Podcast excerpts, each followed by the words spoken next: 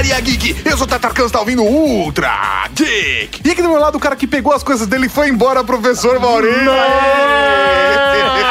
Nossa! Cara, ele foi pegar justamente o diário de uma menina de 13 anos, cantada rapidamente pra fazer uma abertura pra mim, né? Exatamente.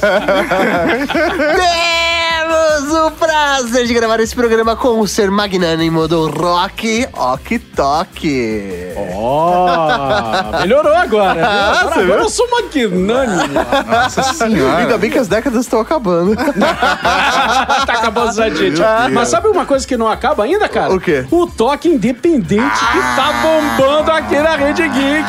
Coisa linda de Deus! É. Se você curte rock and roll, ouça o toque independente, mostrando o cenário brasileiro de rock, né? Mostrando o cenário brasileiro de rock, mas não é sobre o cenário brasileiro de rock atual que a gente vai falar hoje, né, Tato? Exatamente, nós vamos falar sobre o rock dos anos 2000. É, mas não agora. Só depois dos Recadeia! recadinhos. Recados. Recadinho.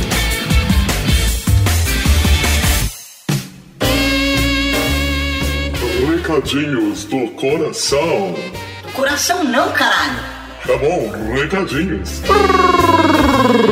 Recadinhos, mano! Estamos aqui para mais uma sessão de recadinhos do coração, senhor Tartarca. Exatamente, professor. Mas pera, pera, pera, pera aí. Como assim? A gente tava usando a vinheta antiga ainda? Cadê a Eu- vinheta eu não- nova? Eu não tive tempo de fazer. Mas você prometeu. Mas não tive tempo de fazer, mas é semana de Campus Party pra outra, quem sabe, Maureen? Quem sabe? A trilha já tá separada. Ah, Vai, vai rolar quando começar o ano, que é depois do carnaval. O Gandalf vai começar na hora que tem que começar, Mauri. Caramba, para de cobrar. Professor Mauri, temos vários recados alucinantes essa semana. Alucinantes, para tudo, preste atenção porque o bagulho tá louco. Cara, ó. assim, tá on fire. Pra começar, vamos falar de padrim, mas não vamos pedir pra você apoiar a gente. Não em padrim.com.br barra As pessoas, assim, quem tá apoiando, muito obrigado. Quem quer apoiar, vai lá, cara, apoia. Muito obrigado a todo mundo que apoia. Mas a parada é a seguinte, professor Mauri, hoje nós vamos falar de recompensas. Recompensa. Recompensas só. Que beleza. Vamos falar primeiro da live com a Cavalaria Geek que começa hoje, dia 29 de janeiro, às 9h30 da noite no canal do YouTube. É isso aí, vai lá em youtube.com.br ou no link aqui do post desse podcast você vai acompanhar a nossa live às 21h30 do dia 29, o dia que está saindo este episódio. Exatamente, já tem o link no post para o vídeo. Se já passou o horário da live, dá pra você clicar lá e assistir, inclusive. Professor Mauri, a galera dos pauteiros, recebeu já e-mail também falando da data. Está tudo ok para a nossa reunião de pauteiros essa semana. E temos uma coisa muito importante. Pra galera que apoia a gente na Coisa Linda de Deus e Ai Que Lindor, as duas cotas vão receber um prêmio fantástico essa semana. Como assim? Surpresa! Surpresa. Por que surpresa, professor Mauri? Porque nós fizemos uma parceria com nossos amigos da Asus e nós vamos levar vocês com um acompanhante para assistir o espetáculo Forza Bruta em São Paulo essa sexta-feira no Citibank Hall. Transporte e hospedagem por sua conta. Exata- Exatamente. O transporte, hospedagem, alimentação é por sua conta, mas o par de ingressos para a entrada do Fuerza Bruta essa semana, na sexta-feira, dia 2 de fevereiro, às 10 horas da noite, no Citibank Hall. Está garantido. Garantido. Que beleza. Peraí, o cara apoiou com 30 reais ou 45 reais e tá ganhando tipo 300 conto de ingresso. é Exatamente. isso? Que, que, que isso, velho? É uma sacanagem, velho. Não faz sentido.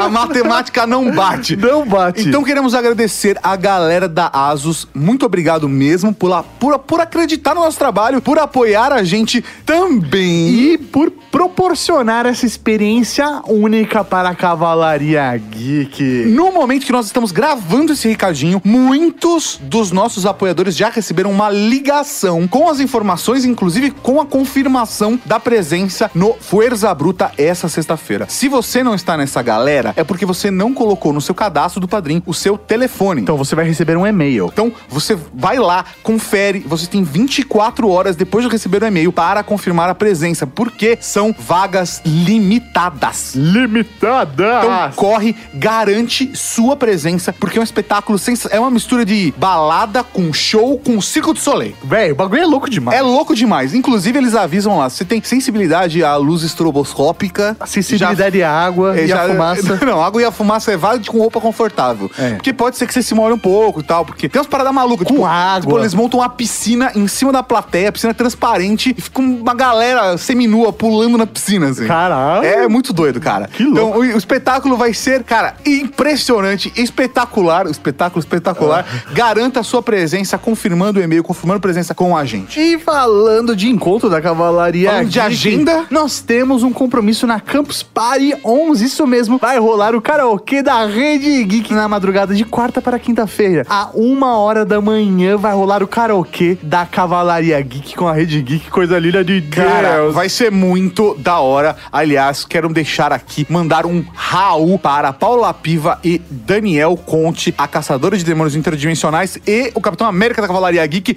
Um Raul pros senhores! que organizaram toda a bagaça, que, meu, fizeram acontecer. Então vai ter encontro da cavalaria ali na Campus Party para o karaokê da Rede Geek. Cara, muito obrigado mesmo por terem organizado essa parada com a nossa comunidade. E é isso aí, então, professor Mauri. No dia 1 do 2, de quarta pra quinta, a uma hora da manhã, tá? Provavelmente será no Palco Games, a gente não tem certeza ainda. Mas fica ligado lá, encontra a galera da cavalaria e provavelmente vai pro Palco Games. Você vai ouvir a gente cantando e cola lá. É isso aí. Já era. E também temos que aproveitar esse recadinho para avisar você da Cavalaria Geek que é fã do Toque Independente que o Toque Independente tem seu feed próprio. Exatamente, mais do que isso, professor Mauri. Nós apoiamos desde o começo o projeto do Ok Talk, né? Sim. O Toque Independente, inclusive com várias conversas que a gente fez durante, né, a- a- essa série de rock que nós estamos fazendo mais um episódio essa semana. E agora chegou o momento onde o Toque Independente irá se tornar independente. Oh, é o Toque Independente Independente. Nosso menino cresceu e vai andar com as próprias pernas. Professor Mauri, ele não vai sair do feed da Rede Geek hoje, mas ele vai sair do feed da Rede Geek nas próximas semanas. Então, você fica ligado, tá?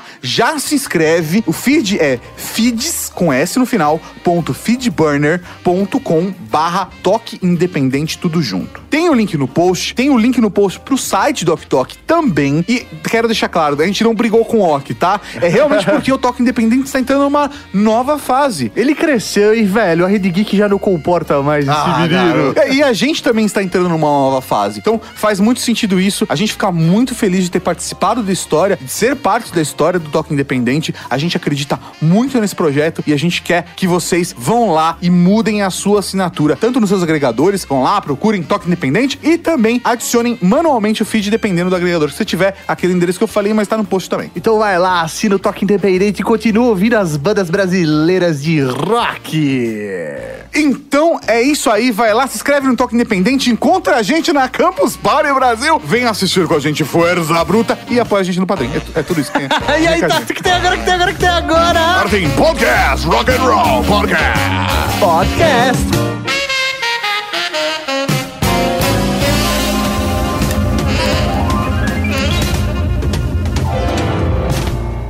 Foi o estilo escolhido pela banda capixaba Dead Fish para cantar o atual sentimento da juventude brasileira, a desilusão. Esse é o terceiro mundo.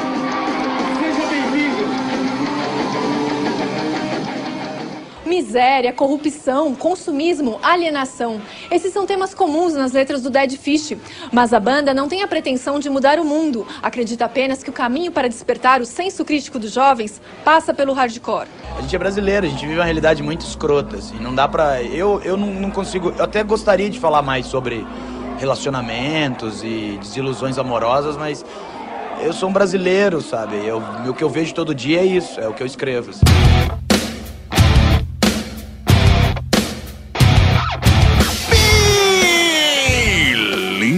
Beleza! Estamos aqui para mais um Ultra Geek de história do rock. E para começar, se você não tem ideia de onde estamos, de onde viemos, não tem problema aqui no link do post. Tem Ultra Geek dos anos 50 de rock, anos 60. Não, 50 e 60 é junto? Eu não lembro agora. Tá, tem todos os Ultra Geeks de história do rock estão aqui no link do post. Todas as décadas até agora. Até agora. Mas a gente vai fazer dos anos 2010? Cara, merece. A gente vai fazer nos anos 2000. A gente vai fazer em 2020 ou Ah, não? não, não, Faz não, antes. não, É. a gente vai fazer antes porque a gente pode. Não, não vou deixar isso quando tudo acontecer, eu vou. Então tá, deixa acontecer naturalmente. É isso aí. Deixa acontecer. Eu tô, no, eu tô no rolê de citações de música hoje. Deixa rolar, deixa rolar. E pra começar essa década de 2000, que é uma das minhas décadas prediletas, porque eu vivi ela na sua plenitude, né? Até então, sei lá, anos 90, eu cresci junto com os anos 90 e tudo mais. Mas Anos você 2000, não tinha maturidade ainda para enxergar todo o leque musical. Justamente, anos 2000, eu vivenciei, consegui destrinchar e... E foi em festival, e É isso aí. show. Eu consegui escolher bandas que eu mais gostava, que eu não gostava, eu não deixei a mídia me influenciar Você tanto. chegou na maioridade musical. Justamente, eu cheguei na maioridade musical. É isso aí. Eu acho que você e a maioria dos ouvintes aqui da Ultra Geek É isso aí. chegaram à maioridade musical nos anos 2000. Então, muita coisa que a gente vai falar agora. Tô quase ensinando o padre a rezar a missa. né? Mas vale a pena só pra deixar o registro aqui. Não, não, e assim, eu tô sentindo que vai ser o programa que a gente vai ser mais criticado, porque as pessoas realmente viveram, a gente vai mexer na, na, na, Ah. no Ou mais emocional. relembrado, né, É, cara? A pessoa, a galera vai dizer, Ah, pô, esqueceu tal tal, etc. coisa, lembrou de tal coisa. Como se tiveram coragem de falar de tal banda. Com certeza, a gente vai Isso falar. vai acontecer pra caramba. E assim, naturalmente, cada vez mais as pessoas mandam e-mail do tipo, vocês. Por que vocês não falaram mais sobre tal banda? Porque não dá tempo. Exato. Se a gente falar dois minutos uma banda, isso é um destaque. Putz, cara, nem me fala. Então, Não, assim, é bom deixar isso claro. Tipo, no, no programa dos anos 60, a gente falou, tipo, uns 7 minutos sobre Black Sabbath. E eu recebi uns três e-mails, pelo menos, falando: caramba, vocês não falaram nada de Black Sabbath.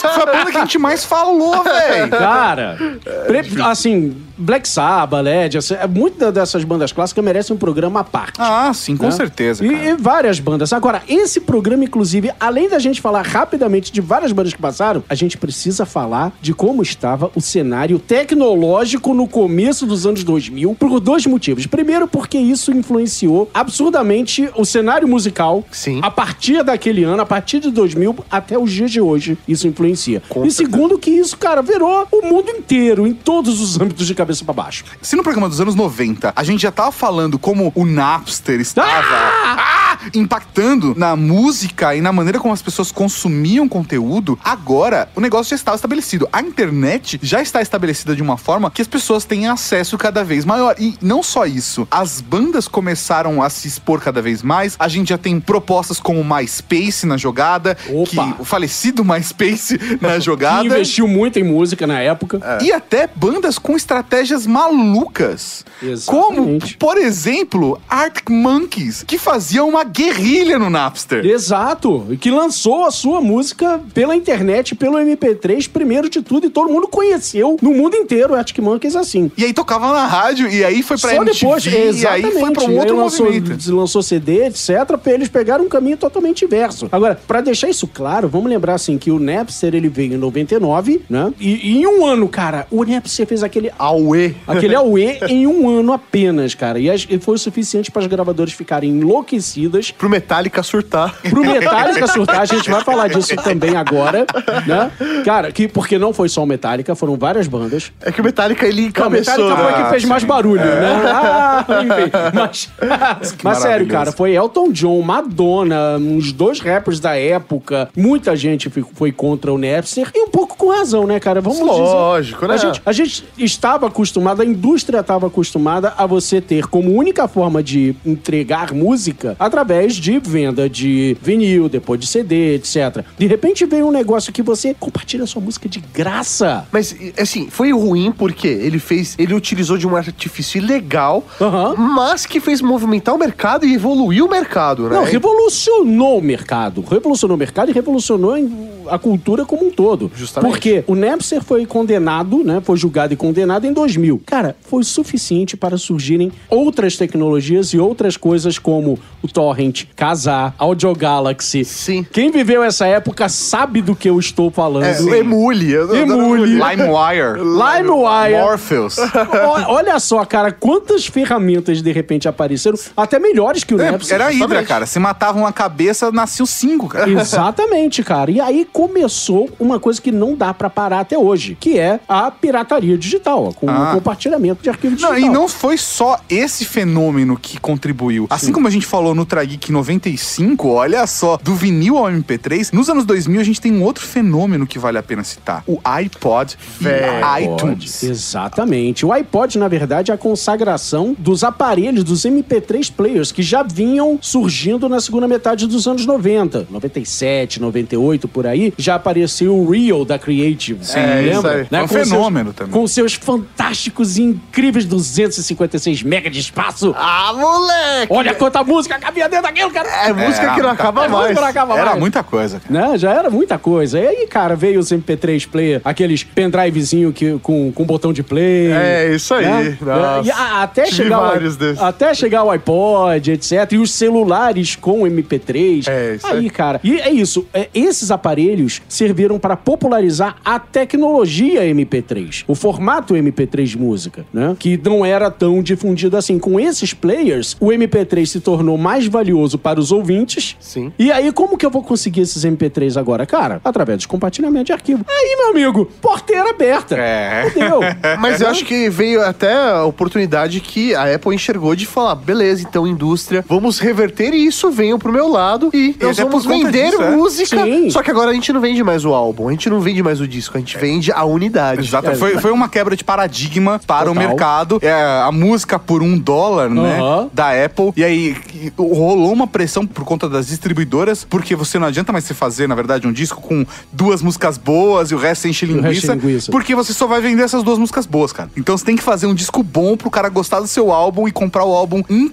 Exatamente. Isso é, gerou duas coisas. Primeiro, a chamada descentralização da música. Muita gente que ou- ouvia música por um álbum inteiro começou a fazer aquilo que a gente falou lá no programa dos anos 50, que você gravava um single, Sim. que você comprava um single. Isso, isso é genial. um cara. EPzinho de vinil nos anos 50 para ouvir aqui apenas aquela música, a- a- as bandas começaram a gravar apenas uma música por vez, né? E lançar não só na Apple, no, no- no iTunes, que era a plataforma de música de venda de música legal, depois inclusive na Amazon também, Sim. né?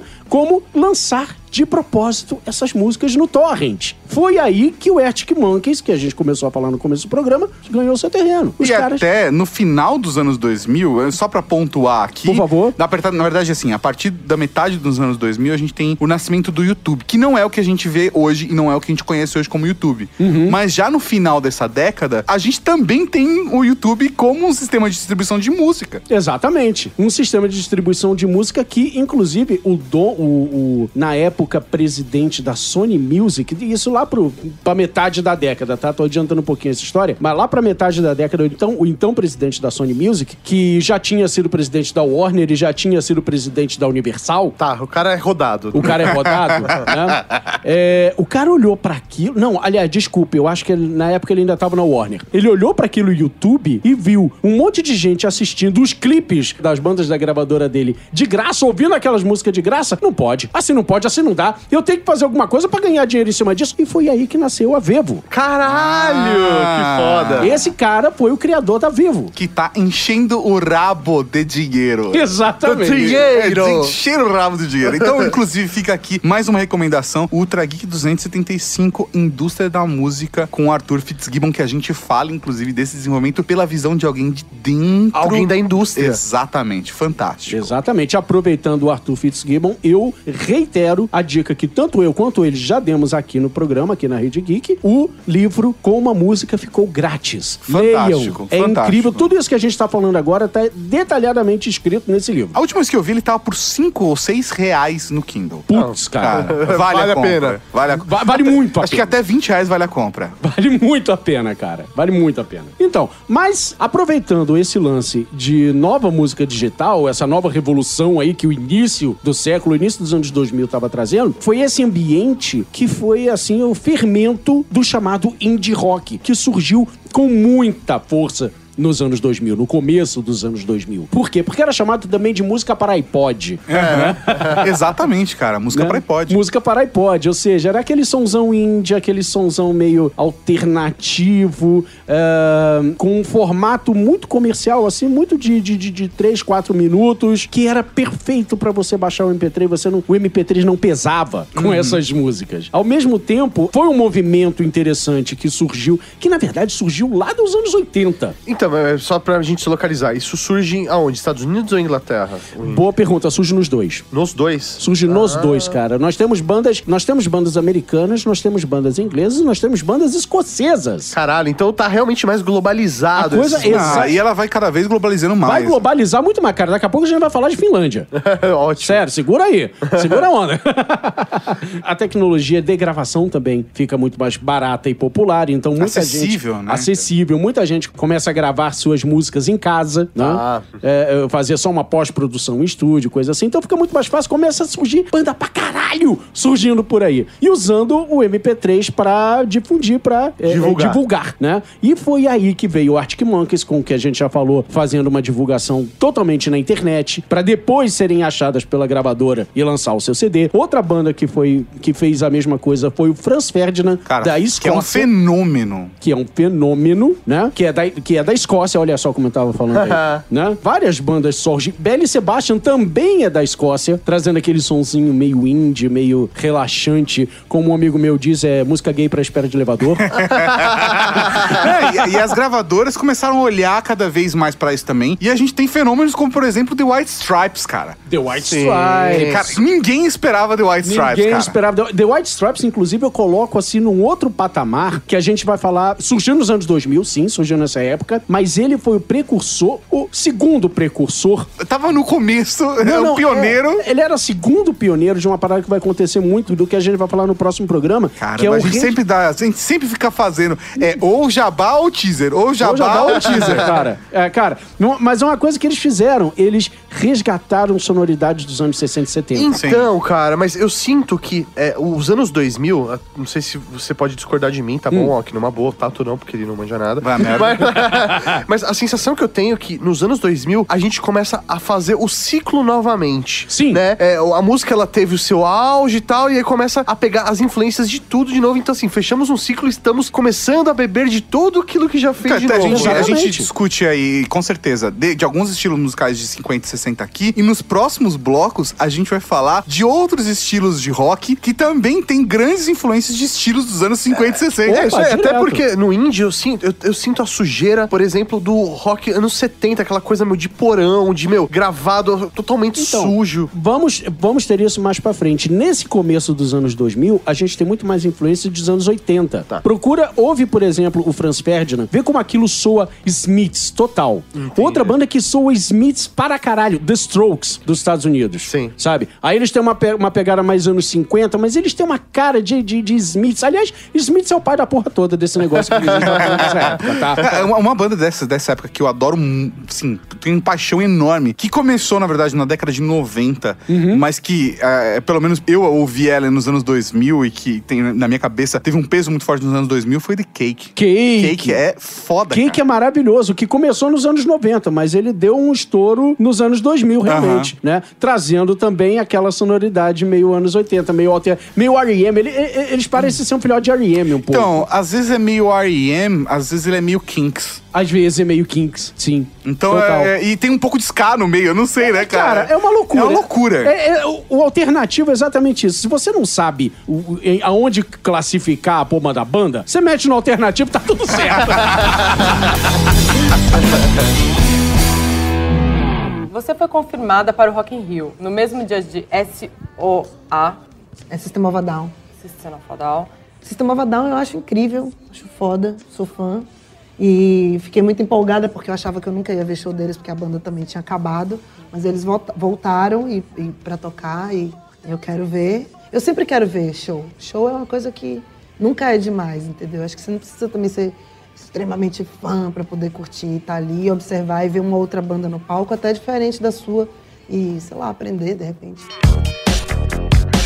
Nós tivemos um movimento muito forte nos anos 90, que foi o grunge. Só que a sensação que eu tenho é que ele, diferente dos outros movimentos que tiveram na década de 70, 80, ele, meu, nasceu nos anos 90 e morreu Sim, nos anos sim. 90. A gente até Não- falou isso no Não programa. teve uma continuidade, você não vê, assim, bandas, né, continuando. Até as bandas dos anos 90, elas evoluíram, elas se modificaram, se Elas adaptaram. viraram outra coisa, É, né? isso aí. Ao longo do restante dos anos 90, elas viraram outra coisa. Mas eu acho que é porque o grunge era um movimento tão forte, com tanta personalidade, que ele não conseguia ser reproduzido. O que É. poderia acontecer é como ele influenciou Exato. outros estilos musicais. Sim, ele influenciou várias bandas que são chamadas nos anos 2000 de pós-grunge. Ah! Aí várias bandas ganharam esse título, não por elas mesmas, elas não, não apareceram dizendo eu sou uma banda pós-grunge, mas elas apareceram dizendo, olha, eu, eu cresci ouvindo Nirvana, Soundgarden, Alice in Chains, Pearl Jam e etc. E agora tô aqui com meus 20 e poucos anos fazendo a minha música inspirada neles.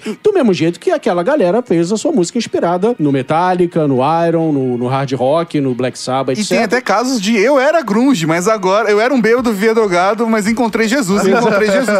Que, por exemplo, é o caso do Foo Fighters. É o caso do Foo Fighters, a primeira, pode-se dizer a primeira banda pós-grunge. Exato. Que- Se tem uma coisa pós-grunge, Se né? tem uma coisa pós-grunge, é o Foo Fighters. Caralho, né? E aqui fica a minha recomendação pra vocês, ouvintes. Assistam o documentário do Foo Fighters. É realmente muito bom, porque Tem onde? você... O back and forth, né? É, isso aí, porque você consegue ver toda a jornada, a reconstrução da banda, todas as suas formações, entrada e saída de, de integrantes. Desde, é a muito fita, legal. desde a fita cassete que o Dave Grohl gravou ainda na época do Nirvana. É isso aí, escolhendo também, né, os, os guitarristas novos. É muito legal, você se apaixona pela banda depois de ver esse documentário. Sim. Tem no Netflix, Maurício? Tem no Netflix. Ah, porra, maravilha. E você percebe, assim, se você for ouvir o Foo Fighters no Monkey Ranch, por exemplo, que é bem ali no começo, É o segundo disco. a gente tem uma evolução gigantesca da banda e você vê a migração do estilo musical que tava muito mais próximo do que a gente ouvia num grunge. Sim. E ela ainda tá com a pegada como base, a estrutura dela é a mesma hoje. Sim. Mas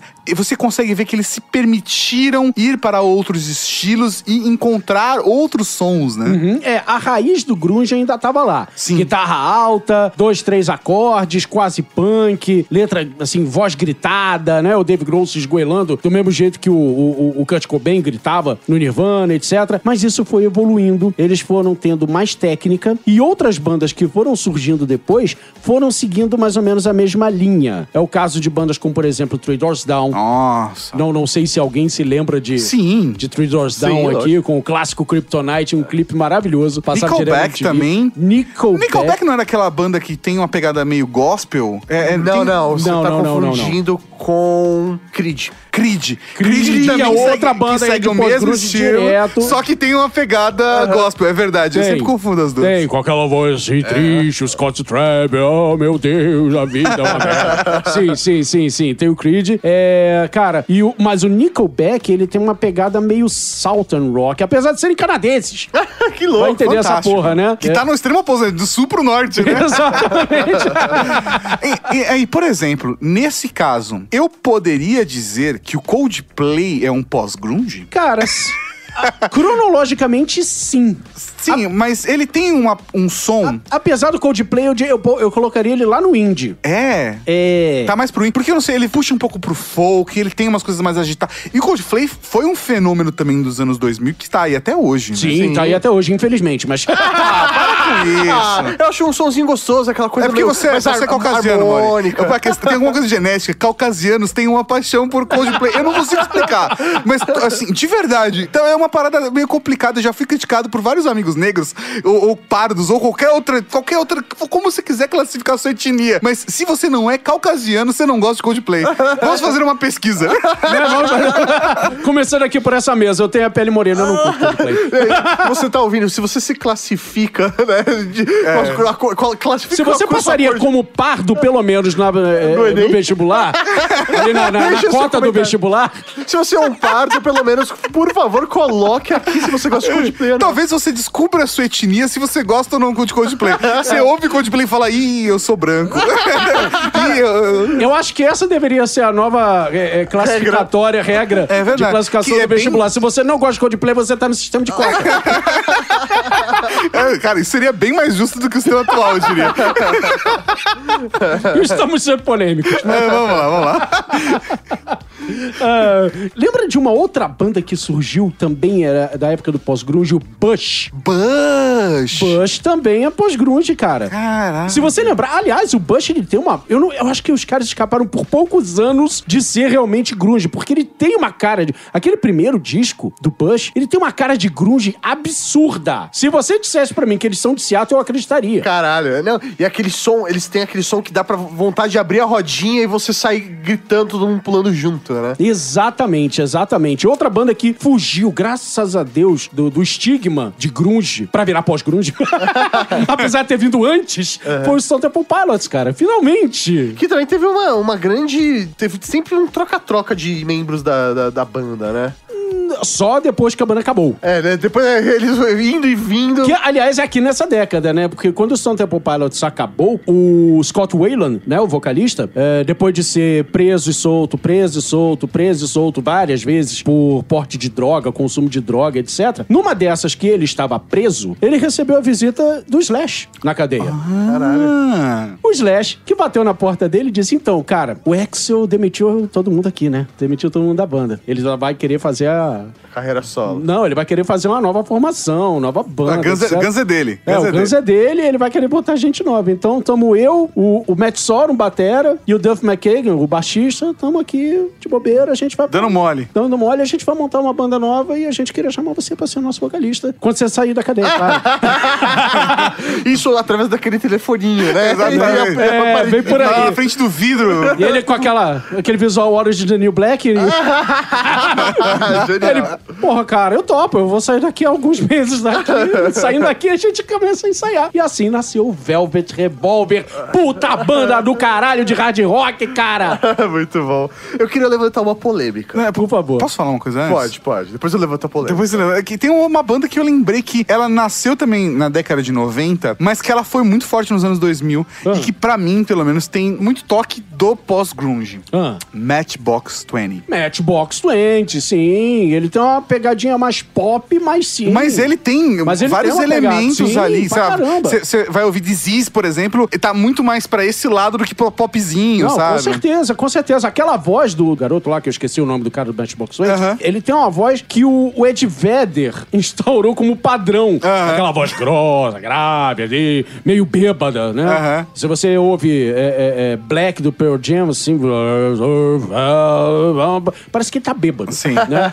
Provavelmente estava. Mas- e, a- e a- aquela voz meio bêbada, assim, virou um, um padrão, uma porrada de banda apareceu fazendo esse tipo de, de, de voz. E o Matchbox 20 é uma delas. É, é o Ed Vedder cantando uma coisa mais pop. É, talvez isso. Mas desculpa, eu, eu- eu cortei a sua polêmica. Queria vamos. levantar uma polêmica aqui pra- polêmica. pra, vocês. Polêmica. Se eu pegar aqui o indie rock Ah. e fizer uma surubex com pós-grunge, vira emo? Porque, velho, nos anos 2000 a gente teve uma grande, uma grande leva de bandas Sim. emo, né? Sim, e sim, você transforma pós-grunge em emo se você adicionar o indie no meio. É, cara, porque é aquela coisa mais deprê, só que na pegadinha mais indie, sabe? Aquela coisa meio... Ele, ele tem uns arranjos indie. E eu colocaria um- um- uma pitadinha de hardcore. Ah, assim, sim, né? sim, sim, sim. É, é, é, é- é emo, como é que eu vou dizer? É a molecada tentando fazer hardcore, mas tudo que eles conseguem é fazer emo chorando. E aí, cara, nasce aquelas bandas tipo. Qual é o nome? Ah, a gente não gosta, foda-se.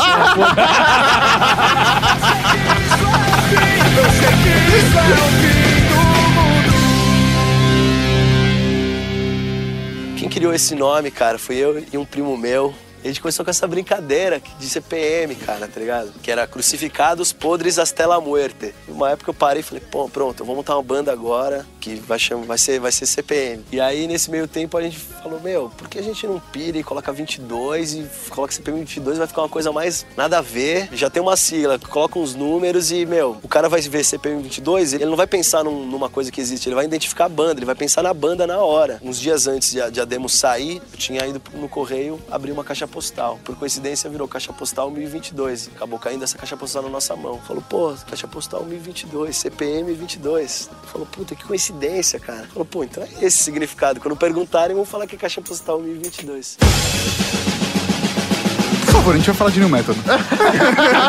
não, sério, vamos pular o emo, vamos direto pra New Metal. Cara, não tem como não falar de New Metal, para o bem ou para o mal. Tem gente que ama, tem, gente, que, odeia. Não existe meio termo. Não, não tem. Cara, eu amo. Eu sou do time que ama, curto pra caralho. Porque você foda. atingiu a maioridade nos anos 2000. Justamente. Então você foi pego pelo New Metal. Justamente. Então, porra, eu achei muito foda. Foi o som da minha década, tá ligado? É Exatamente. isso. Apesar de ser totalmente fanático pelos anos 70, o New Metal foi o som da minha década. Não, e se você fosse assistir, por exemplo, como eu fui, assistir um show do Ozzy, como ele fez aqui em 2008, Uhum. cara, as bandas que estavam tocando com ele eram bandas de new metal. É isso aí mesmo. A gente assistiu Korn. Olha aí.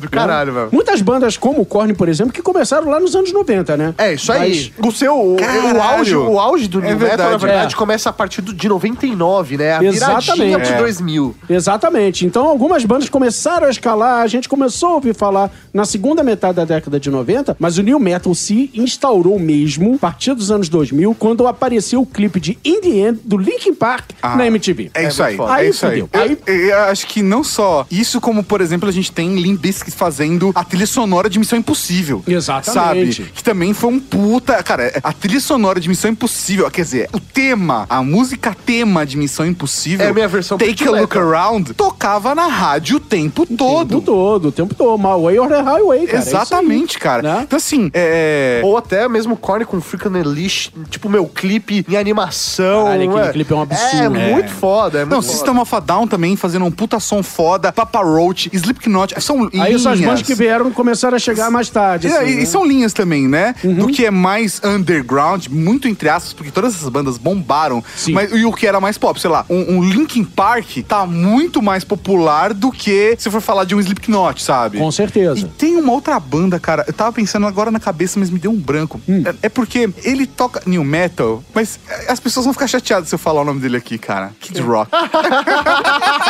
É, eu acho que as pessoas vão ficar chateadas se você falar do Kid Rock em qualquer momento. Mas.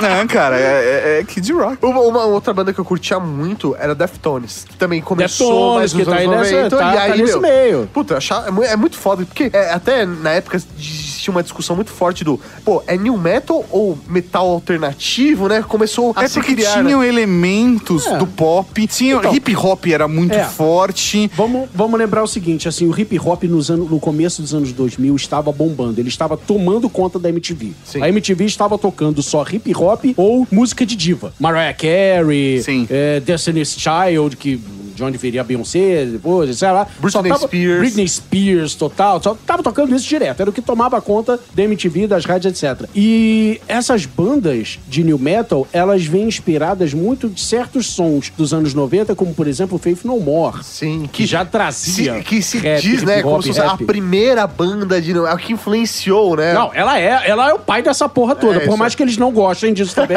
por mais que eles Ah, a detestem culpa é de vocês. É, cara, tá, tá, no, tá no puta rock e de repente começa com. Tipo, You want it out, but you can have. E aí começa um maluco, tipo, tipo hip hop. Aí, Exatamente. What? Exatamente, não tem como negar. Outra banda que influenciou isso direto foi o Anthrax, quando se juntou com o Public Enemy pra fazer Sim. o Bring the Noise, que a gente já falou lá nos anos 80, etc. Então, tudo isso foi influência pro, pro New Metal aparecer misturando metal industrial, tipo Ministry, essas coisas assim, misturando hip hop eh, junto com o vocal cantado e às vezes esse vocal gritado, esperneado. Estilo Sepultura mesmo, né? Tipo, Sepultura, etc. E aí, as e- e outra, outra característica que eles também tiraram de Sepultura, a guitarras e baixo afinada assim, uns três tons lá baixo, Baixo, sabe? pesado mesmo. Pesado, fazendo aquele somzão encorpado, assim, sabe? Tu pega, o- tu pega o do baixo assim, o bicho tá, tá bamba, Mole. assim, de tão, de tão É um berimbau que ela tá. causa do né? berimbau. Exatamente. né? E aí fa- fazia aquele sonzão, aquele sonzão lá embaixo. I don't go. Porra, isso dá, é característica do new metal também. E o, o New Metal, eu acho que também ele se caracteriza como uma pequena fase, não é uma coisa que perdurou até hoje, Aham. mas ele também influenciou bastante. Esse misto do jeito que ele fez, sabe? Eu acho que influenciou bastante. Eu acho que não perdurou, mas as- eu sinto que as bandas de new metal, elas sobreviveram aos anos 2000. Ao holocausto do é, isso new metal. É, isso aí. Você pega uma banda como Korn, até hoje, meu, lança disco, faz show, faz turnê, sabe? Então, assim, existe ainda uma, uma vida pós new metal, né? Não, não. Todas as bandas, se você. Todos os movimentos, se você reparar, tem aquelas bandas que sobrevivem. Justamente. O próprio Grunge, por exemplo, como a gente falou, tem as suas bandas que, Tem, que tem o Pearl sobreviveram. Jam até hoje é, o fazendo tá turnê, aí né? até hoje. O Soundgarden tinha voltado até o Chris Cornell morrer há pouco tempo. O Alice in Chains voltou com um vocalista novo. Enfim, tem as suas bandas aí que estão na estrada se transformando, né? Eles não, não são necessariamente grunge, assim como muitas dessas bandas de new metal Sim. se transformaram ao longo do tempo. O, o próprio Linkin Park, por exemplo, o quarto, quinto disco do Linkin É, Park. tem outra pegada. é, tinha uma pegada totalmente diferente, sabe? Era mais orgânico. O último disco é uma merda, é um dance music chato pra caralho.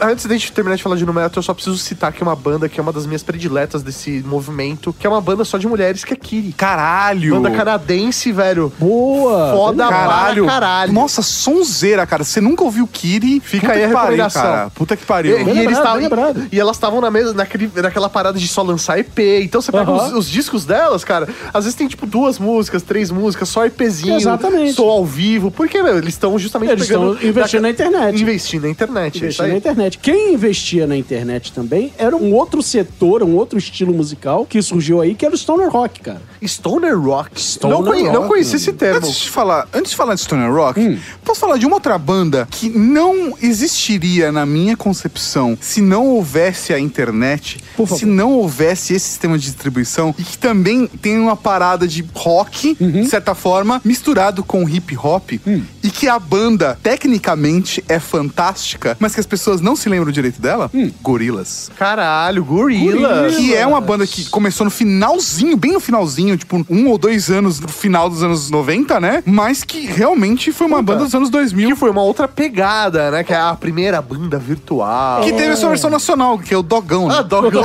Dogão é mal, mal, mal. Mas Gorilas, é- ela tecnicamente, cara, a banda é foda pra caralho. É, eu curto É, Gorilas, velho. Mesmo porque a banda não é uma banda, né, cara? A banda é um projeto do, do vocalista do Blur com o desenhista da Tank Girl, né? Do quadrinho Tank Aham. Girl. E aí, todos os outros músicos que vêm junto, eles são músicos contratados, sabe? É, Musicalmente, aquilo é coisa do, do, do Damon Albarn, né? E aí eles chamam uma caralhada de música. Pra essa música aqui, a gente precisa de, deixa eu ver, ah, quatro metais, três guitarras, cinco baixos, 20 baterias. E vambora. E vambora, vamos contratar uns caras aí pra, pra tocar isso tudo, né? E aí tem os caras que ficam tocando no show com um capacete de macaco. Exatamente. Fanta cara, é fantástico. E tem vários shows que eles faziam só com projeção. É. Então, muito louco. isso. Cara, a banda tava tocando de fato Sim, atrás sim, sim, sim. do telão. Atrás do telão. Onde tava rolando uma animação dos macacos, dos gorilas cantando. Cara, Sim. isso é, sim, é uma parada que eu não imagino acontecendo em nenhuma outra década. É uma- É, é, é uma. Essa Ah. banda é filho dos anos 2000, E, cara. né, eu cara. consigo ver, cara. isso Com Pink Floyd, cara. Pink Floyd brincava com isso. Então, Só mas- que com a questão de projeção, É. dos palcos, é isso que eu quero dizer. Mas eles ainda não tinham a capacidade de levar uma animação, entre aspas, animação ao vivo. Sim, concordo. Né? Coisa que só a tecnologia dos anos 2000, É de audiovisual dos anos 2000, poderia é, é, oferecer. Se o Pink Floyd estivesse ativo nos anos 2000, com certeza ele teria Com feito certeza, com certeza. É, é exatamente isso. Até Kiss, por exemplo, namora com essa parada dos Sim, personagens. sim, mas sim, o que a gente vê em Gorilas é é inédito. É, uma Exatamente. banda de personagens É um animados. projeto multimídia absurdo. Exatamente, É um cara. É um projeto multimídia a- absurdo, cara. Concordo plenamente. Agora falando de stoner, como Então. que é? Eu nunca ouvi esse termo stoner. Voltando à pegada do Stoner Rock, quem me ensinou isso foi o nosso querido amigo Carlos Tourinho, Ah. que em um episódio muito antigo do Máquina do Tempo, lá Você falou naquele- nosso querido amigo? É, aquele nosso. Ah, o seu querido amigo. Diga por Também do você. Maurinho, assim, Ah, mas- tá bom. Beijo, Torinho.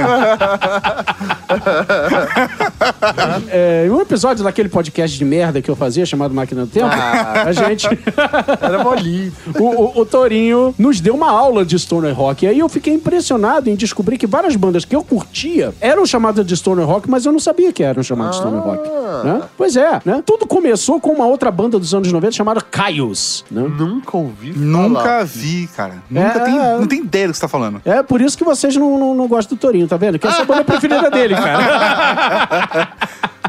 Do Caius, cara, vê- é, é, nasceu uma outra banda que ficou muito conhecida nos, nos anos 2000, chamada Queens of the Stone Age. Ah, então, o Josh Homme é ex-Caius. Entendi. Tá? É que o Torinho é alternativo demais pra É. falar que de Queens of É, tá Bahia, né, cara? Então, parafraseando o Torinho, cara, esse som também é chamado de Desert Rock, né? Ele é um som também bastante grave, bastante pesado, só que com uma boa pitada de psicodélico. Tenta... O Machine Head cabe nisso? Machine Head é stoner. Ah! Machine Head é stoner. Sabe outra banda que é stoner também? Corrosion of Conformity. Nunca ouvi Que falar. é Você tá surpreendendo. eu, tô, eu tô aqui pra ser surpre- surpreendido. Não, Machine Head, Corrosion of Conformity, Queens of the Stone Age, eu acho que é a banda mais conhecida desse estilo. Engraçado, porque pra mim, Queens of the Stone Age tava, tipo, mais próximo de Foo Fighters, sabe? É... Sabe por que, que tá muito próximo de Foo Fighters? Porque o Josh Homme e o Dave Grohl ficaram amiguinhos durante muito tempo. Inclusive, que o baterista do primeiro disco do Queens of Stone Age é o Dave Grohl. Sim. Né?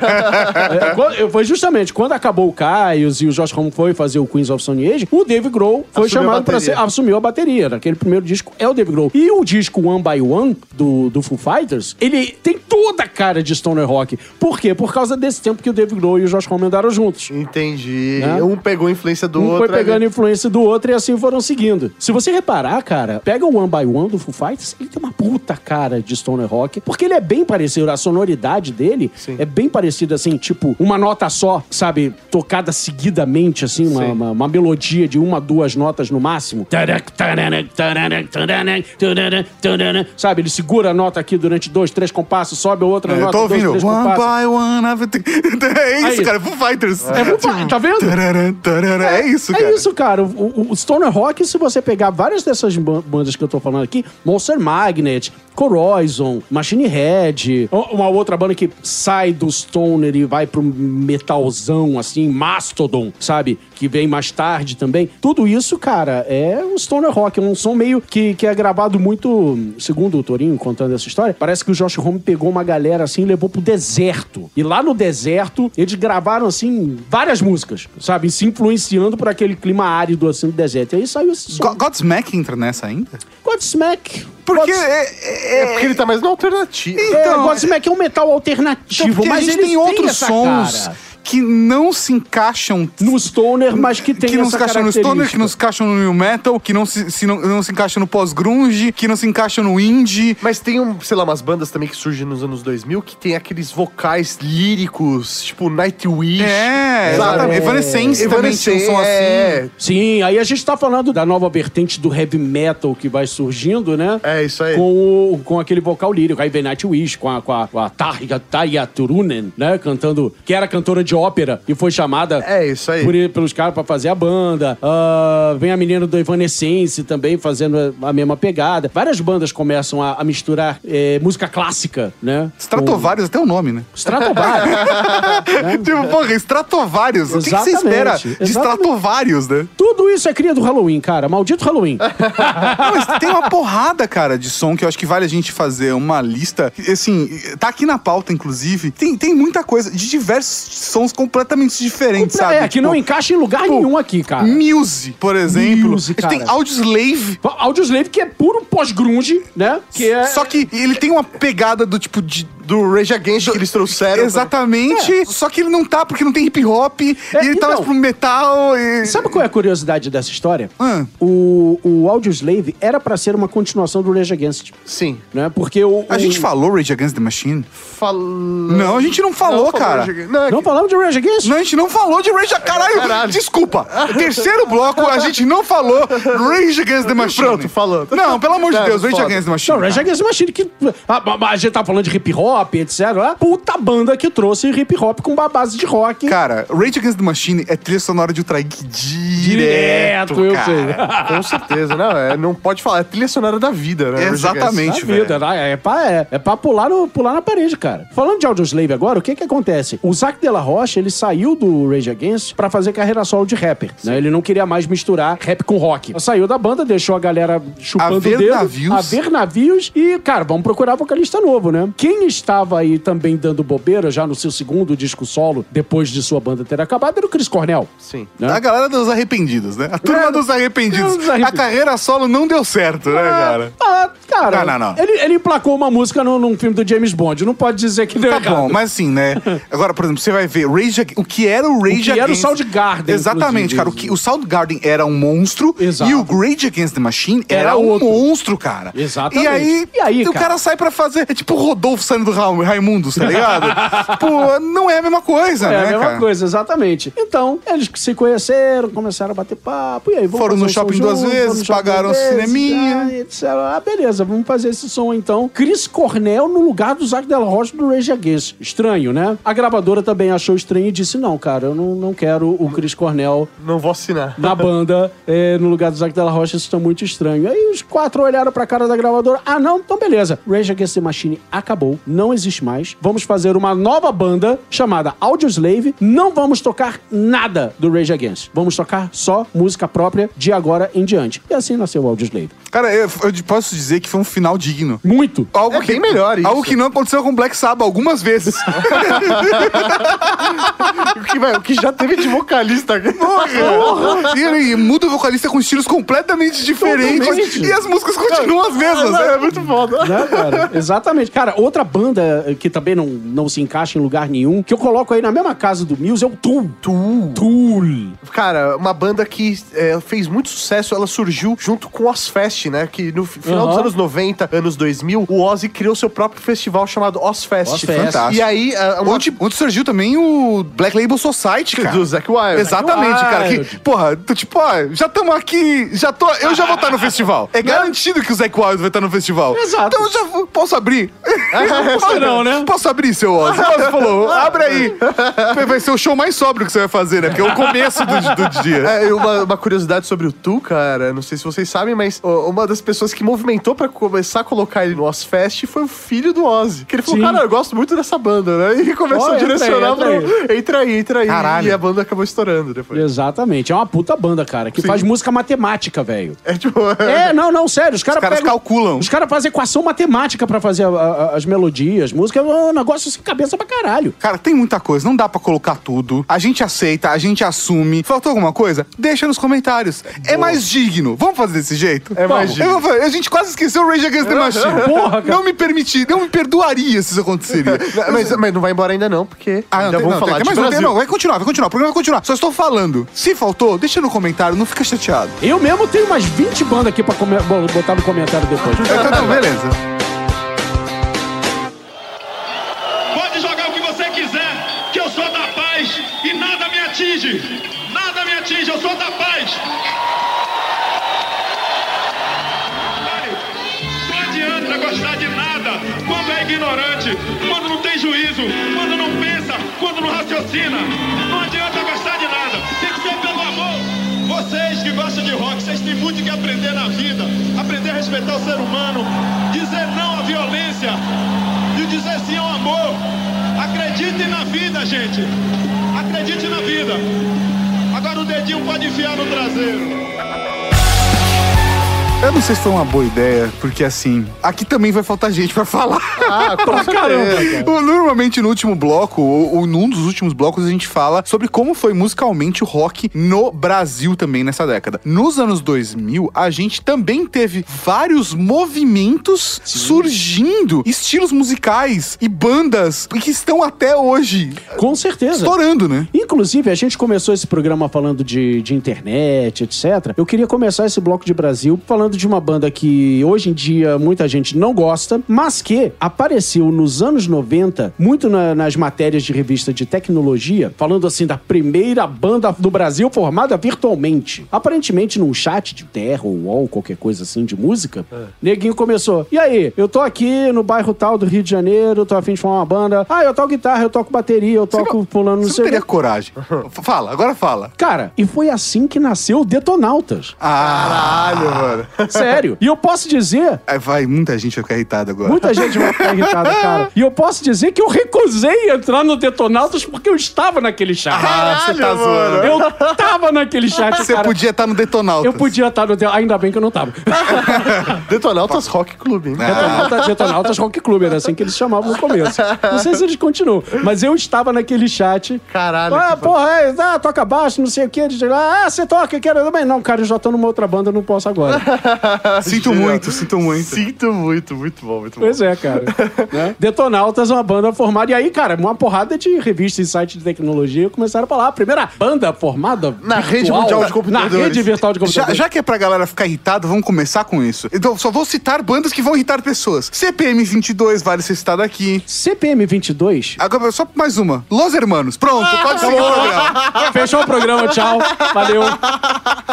Los Hermanos, cara. Los É uma Hermanos. banda de rock Los no começo dos anos Hermanos. 2000. Eles, de verdade, acho que a formação da banda, se não me engano, é final dos anos 90 também. Sim. sim. 98, 97, uma coisa assim. Não, Mas... Várias bandas que a gente tá falando aqui come- se formaram nos 90, mas estouraram aqui nos 2000. Até Gabriel Pensador, que nos anos 2000 teve um álbuns um- com uma pegada muito mais rock do que a gente viu Sim. no primeiro álbum dele, se não me engano, foi de 95 ou algo do gênero. No, no começo era muito mais rap, hip hop.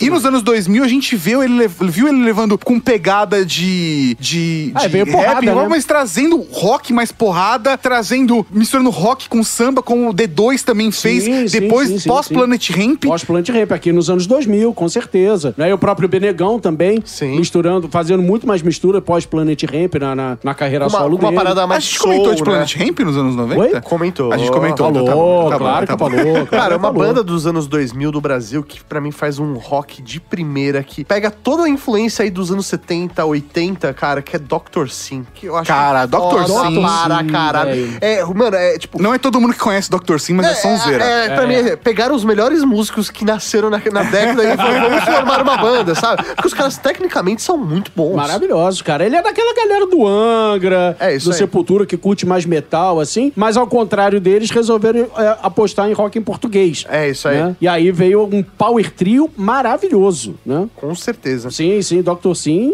é, é um representante do metal aqui no Brasil. Metal! Metal! É o metal, metal! E a gente tem continuação de bandas como J Quest, que também nasceu no final dos anos 90. Sim. Metade dos anos 90, né, J Quest. Assim como Skunk, a gente comentou no último programa. Sim, J sim, Quest, sim, sim, sim. Skunk. Até Nação Zumbi, né? Que é, vem, tem a morte, né? Do Depois do Chico Chico Sainz. Nação Zumbi, sim. Nação O Zumbi Rodão, continua os assim. Raimundo sem Rodolfo. Você Rodolfo, Rodox, que é o Rodolfo sem Raimundo, fazendo New Metal. Exato, É verdade, que é a fase do New Metal. New? Metal, não, não, não É, esqueça. que absurdo, bom, muito cara. bom. Tem, um, tem um, um cara que- com carreira solo que se desenvolveu com carreira solo no Brasil de uma maneira muito bacana nos anos 2000, que foi Nando Reis. Puta, Nando mano. Reis, Sonzeira. Adoro o Nando Reis. Depois que Tanto o saiu solo do... dele quanto a- quando ele se juntou com os Infernais, eu produzi dois shows do Nando Reis nessa época, cara. Olha aí, cara. Fantástico. Foi E- e pra mim- showzaço. E pra mim, humilha Titãs, velho. Pra mim, é bem melhor que Titãs. Não, A cara. pegada, estilo... O acústico MTV do Nando Reis é, É um álbum absurdo. espetáculo. Pra mim, ele tá no nível, tipo, o acústico MTV da Rita Lee, saca? Sim. Que, assim, assim, é transformador, sabe?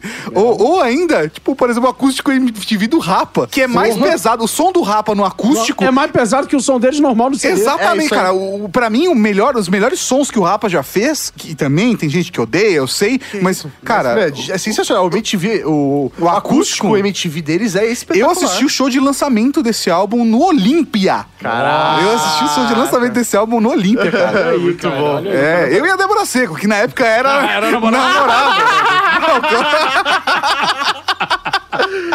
Mas ela, ela não tava do meu lado, né? Vocês entenderam. ficou, ficou claro. Ficou claro. Mas, cara, Pete mesmo veio com som rock baiano, numa Então, pegada. cara, Pete, eu preciso falar de Pete. Precisamos falar Precisamos de falar de Pete. Porque é o seguinte, eu, eu, eu acompanho a carreira da Pete desde que ela era baterista do Incoma. Caralho.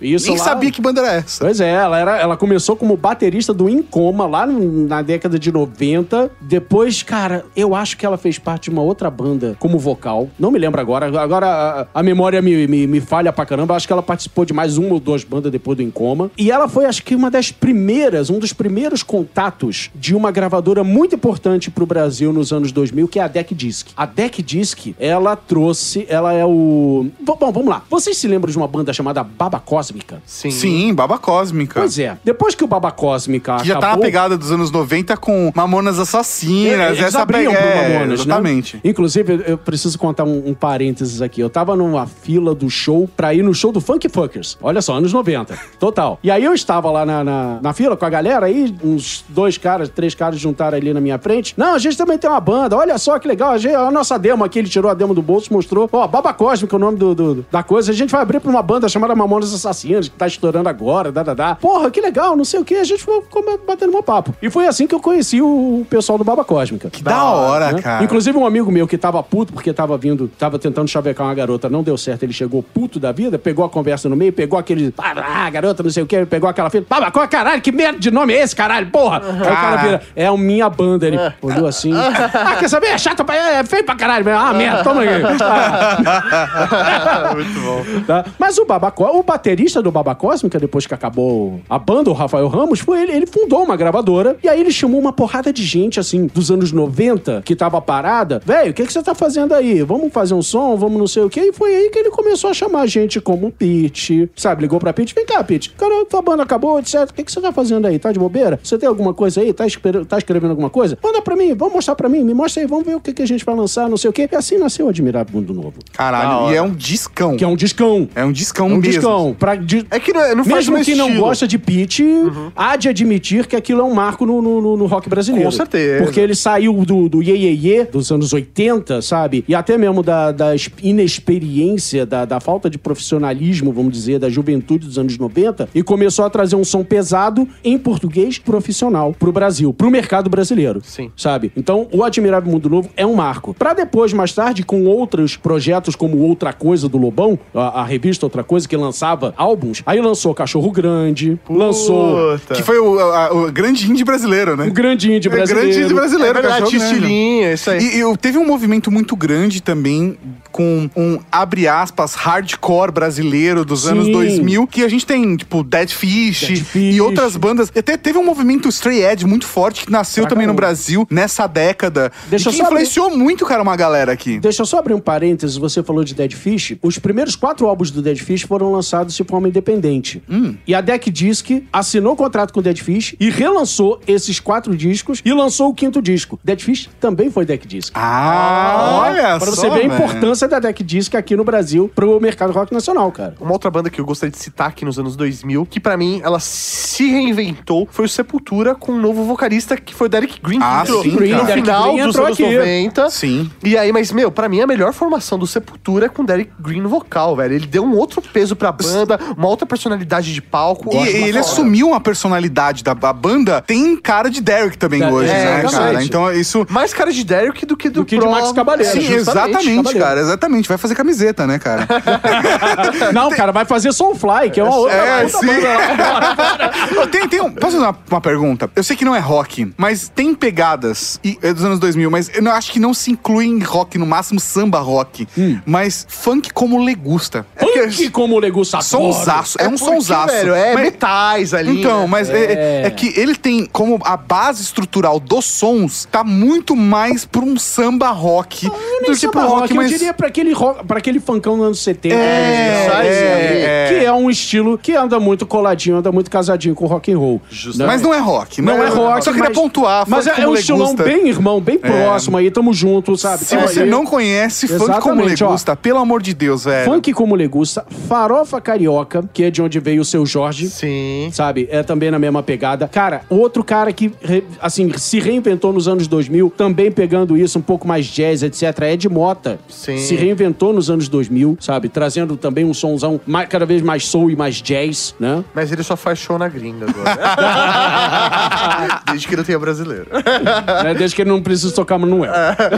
E, velho, eu não quero acabar esse programa sem citar uma banda brasileira que eu acho foda para caralho. Vamos ver, que mano. é Já sei. Matanza, mano. Ah, Matanza. me surpreendeu. Não era isso que eu esperava, mano. Sonzeira de primeira, velho. Pra mim, pra mim Matanza é, é- é cria de velhas virgens, sabe? Duas bandas. Ah, velhas virgens, sonsaço. Que não é dos anos 2000, mas é sonsaço. Sonsaço. Cara, duas bandas que a gente precisa falar agora que são crias dos anos 90, que a gente falou no programa passado. Sim. O Matanza, Sim. que são ex-integrantes do Acabou La Tequila. Acabou lá. Grande Acabou La Tequila, que fez sucesso no underground carioca, tá? E outra banda que acabou com, quando o Little Quail and the Mad Birds acabou, o Gabriel Tomás formou o Autorama, Autorama. que tá aí na estrada até hoje. Muito bom. Né, fazendo aquele. é, é, trazendo aquela cara de rock and roll anos 50, misturado com, com alternativo, com punk, etc. O Gabriel Tomás é foda fazendo esse estilo de coisa. Que, aliás, ele lançou, eu acho que eu já falei desse livro aqui antes, mas eu reitero o assunto. Magnéticos 90. É um livro em quadrinhos que o Gabriel Tomás escreveu. E um, não me lembro agora o nome do desenhista. Que ele conta toda a trajetória dos anos 90 até o comecinho dos anos 2000. Toda a cena underground nacional, anos 90 e começo dos anos 2000. Matanza tá lá, na época do Acabou Tequila, uh, Funk Fuckers, Planet Hemp, etc. E com o fim dessas bandas, todos os caras que vieram no começo dos anos 2000. Aí tem D2, Benegão, é, Matanza, toda essa galera aí. Cara, Bem tem umas bandas também que eu me surpreendi que o Mauri não falou delas agora. Hum. É que eu vou levantar a bola pra ele falar. Eu não vou ser eu que vou falar. Ele vai falar. São as bandas que bombavam nas baladas alternativas e circenses da galera de sociologia. Olha aí, me Como conta assim? essa que eu Vamos não lá. tô entendendo. Eram os shows que a gente ia pra ficar do lado esquerdo do palco. Você não lembrou de nenhuma banda, Mauri? Ah, você tem aí, tipo, é, Teatro Mágico. Teatro Ah, é, que, é que eu não curto Teatro Mágico. Móveis, móveis coloniais de Acaju. Ah, mas é que já entra em anos 2010, É. não é? Qual foi? Não, não, o cacete, cara. É? Móveis Coloniais é uma banda do começo dos anos 2000, Caralho. velho. Qual que é aquela banda das nuvens, vem? Qual que é? Ah, isso daí é, é Cordel do Fogo Encantado. Cordel do Cordel! Fogo Encantado, Eu adoro sim. Cordel. É, aquele- e é muito louco que uma das maiores influências do Cordel é Slipknot, sabia? Caralho, eu não sabia disso. É uma das Vai maiores entender uma influências. porra dessa. É, é muito louco, velho. né? Cara, outra banda que eu não posso deixar de falar aqui dos anos 2000, que eu adoro porque eu sou fã do autor dessa banda desde os anos 80, Karnak. Karnak, Já que estamos cara. falando de banda teatral, Cara, esquerdopata, Karnak blá blá blá. É muito teatral, cara. É, o e Karnak- assim, é quase gypsy, né? Total, total. Eu sou fã do Abujan desde a época do Mulheres Negras, lá nos anos 80, né? Dois caras branco, caucasianos, chamando mulheres negras, ok. né? Depois de passa o tempo, etc., nos anos 2000, o cara me vem com Karnak com uma banda de 12 músicos, dois atores e um cachorro. Não, e tinha toda a parada de maquiagem, de postura, de. Cara, Karnak é um puta som, cara. Karnak é o samba do casaco doido. É, é- é um negócio absurdo, absurdo. Não, não tem como descrever. Ouçam, tem acho que três álbuns de estúdio, um ao vivo. Procurem. Eu queria falar da banda do Zé. Salve, Jorge. Salve Jorge, Sonzeira, cara. Salve, Jorge. Salve Jorge, Sonzeira, banda bem alternativa do ABC paulista. Ó. Sonzeira, cara. Os caras tinham metal, tinha rock, falava de religião espiritualidade. É muito louco, E aí o vocalista entrou na igreja e, a banda morreu, cara. E o vocalista era amigo nosso, era amigo do Mauri da faculdade, cara. foda. e era, sem sacanagem, velho, se ele não tivesse saído da banda, pra mim o Salve Jorge teria, tipo, estourado, assim. Com certeza, cara. Pô, sonsaço. tá- eles chamando tanta atenção no mercado que a gravadora do Jorge Benjor processou eles. Porque eles Por causa do Salve Jorge. Por causa do Salve Jorge, que eles tinham que mudar de nome. Então Olha é só, cara. Então é É realmente. porque São Jorge não tinha um advogado pra. pra, pra, É, processar Exato, pra protetar o pra Jorge Benjor. Benjor, exatamente. É isso aí. Então, se você tem outras bandas brasileiras, também deixa aqui no comentário. E quem sabe a gente fala mais de rock aí. Ah, quem sabe, quem sabe. Nos anos, nos anos 90, nós tínhamos um. um... Oh, caralho. Nos anos 90, Nós nós. tínhamos um caralho, né? eu, eu continuo tendo. Ô, caralho. Eu continuo tendo. De lá até aqui. Repara como ele, como ele Tá ficou cada emotivo. Ô, cara. É, Ô, exatamente. caralho, Foi cada vez foi- mais foi- foi- bonito. Foi nostálgico. mais lustroso.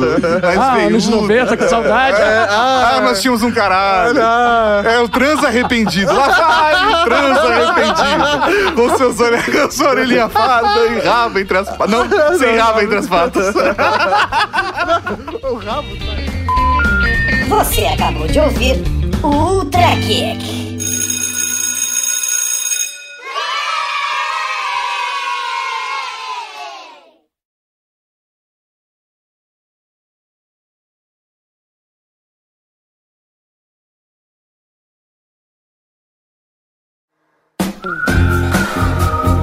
Na década seguinte, muitas, muitas bandas vão aparecer de diversos lugares do mundo que você não imagina que existiria rock, trazendo uma sonoridade totalmente pegada dos anos 60 e 70. No próximo programa, De Volta às Origens.